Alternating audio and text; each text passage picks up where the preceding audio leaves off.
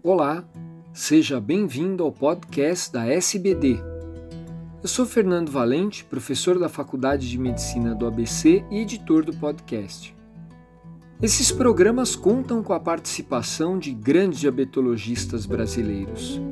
Esse podcast faz parte de uma série com resumos dos capítulos da nova diretriz da SBD 2021.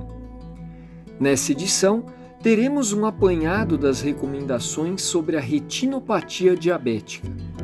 Confira o documento na íntegra em diretriz.diabetes.org.br.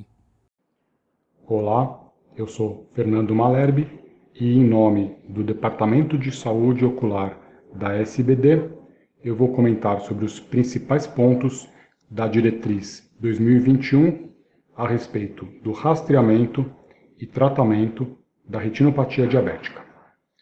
Nosso capítulo se inicia com fatores de risco identificados para a retinopatia, dos quais os mais importantes são a duração da diabetes, o mau controle glicêmico e a hipertensão arterial sistêmica.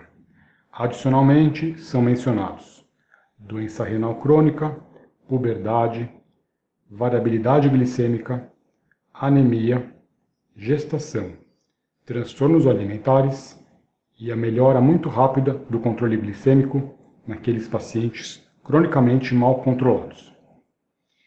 Em relação ao rastreamento da retinopatia diabética, está recomendado que ele se inicie em adultos com DM1 ao completar 5 anos de duração do diabetes. Crianças ou adolescentes com DM1 deve-se considerar rastreamento a partir dos 11 anos de idade, com pelo menos 2 a 5 anos de duração do diabetes.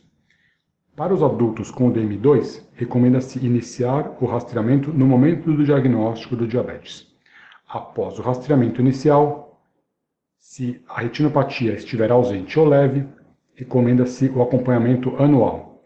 Em casos de retinopatia moderada ou grave, recomenda-se maior frequência de revisões.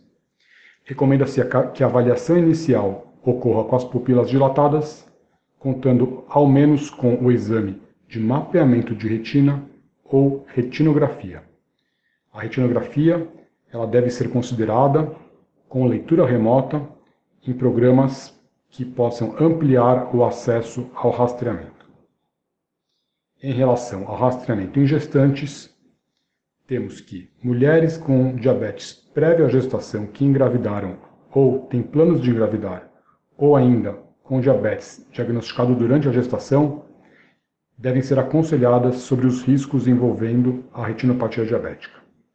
Gestantes com diabetes pré-existente, recomenda-se realizar exame da retina a cada trimestre durante a gestação e durante o primeiro ano pós-parto.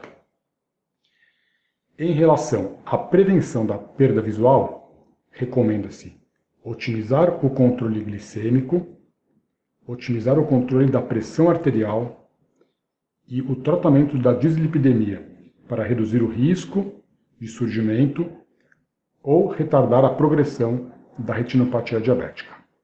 Naqueles indivíduos com diabetes cronicamente mal controlado, a avaliação da retina deve ser considerada antes do início do tratamento, devendo haver um acompanhamento mais frequente pelo oftalmologista se houver diagnóstico de retinopatia.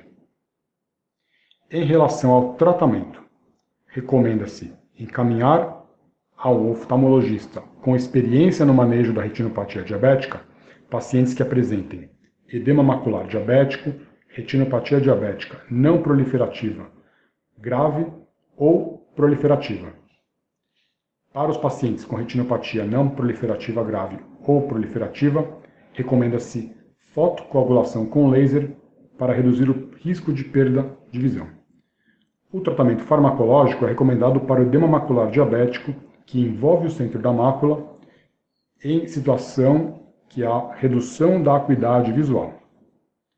Na presença de retinopatia, recomenda-se manter o uso de ácido acetil salicílico quando em uso para proteção cardiovascular.